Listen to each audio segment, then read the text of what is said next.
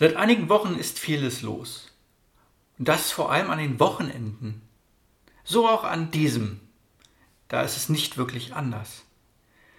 Bei den einen gibt es eine Schlemmermeile in der Nachbarschaft, bei den anderen ein Volksfest. In dem einen Dorf feiert die Feuerwehr ihr großes Geburtstagsfest am Samstag.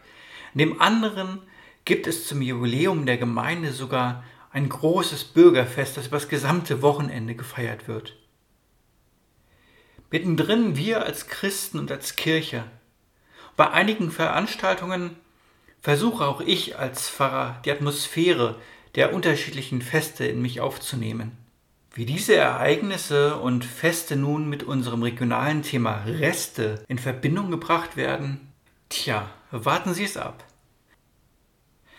Denn bei mir, da gibt es heute die Reste vom Feste. Also das, was nach den ganzen Feierlichkeiten so übrig bleibt. Nicht immer ist alles appetitlich und wertvoll, doch hin und wieder entsteht auf solchen Festen auch etwas, das noch Jahre Bestand haben kann. Deshalb kommen hier drei Beispiele für diese Reste, die nicht immer etwas miteinander zu tun haben werden. Also ein paar Gedankenreste zu Festen, die vielleicht nicht immer ausgesprochen werden. Als erstes da fallen mir Essensreste ein, die häufig bei Festen übrig bleiben, weil dann doch mit mehr Gästen gerechnet wurde, als dann im Laufe der Zeit verköstigt werden konnten. Ein Hoch dabei an alle, diese nicht einfach nur entsorgen, sondern sie in den kommenden Tagen noch verputzen oder an Bedürftige spenden, damit nur wenig weggeworfen werden muss. Ein Dank von mir an all diejenigen, die Lebensmittel retten oder die bei den verschiedenen Tafeln ihre ehrenamtliche Tätigkeit absolvieren.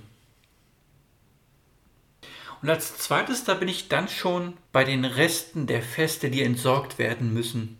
Seien es Luftschlangen, geplatzte Ballons oder andere Abfälle, die entsorgt und vielleicht sogar recycelt werden können. Häufig ist es Aufräumen nach einem Fest eine mühselige und nicht immer ganz dankbare Aufgabe. Dennoch weiß ich die Hilfe zu schätzen, die andere helfende Hände weitergeben, sei es direkt noch am Abend des Festes oder aber am nächsten Tag. Vielen Dank. Und als drittes und letztes bin ich nun bei den Resten, die noch Jahre nach den Festen bestehen. Entweder weil sie Geschenke für den Gastgeber oder die Gastgeberin waren oder weil ein Gegenstand mit so viel Liebe verbunden ist, dass er noch gerne aufgehoben werden kann.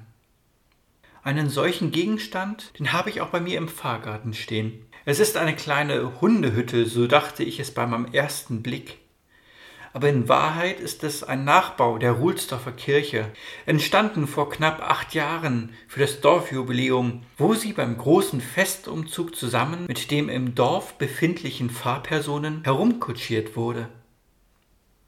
Und da einige Menschen viel Zeit und Liebe hineingesteckt haben und sie zu schade zum Entsorgen war, kam sie in den Fahrgarten, als ein Rest der Erinnerung an dieses Fest.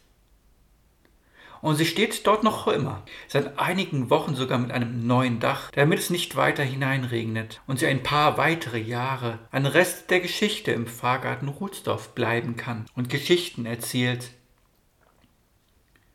So wünsche ich Ihnen mit dem Rest des Wochenendes einen gesegneten Sonntag Ihnen allen.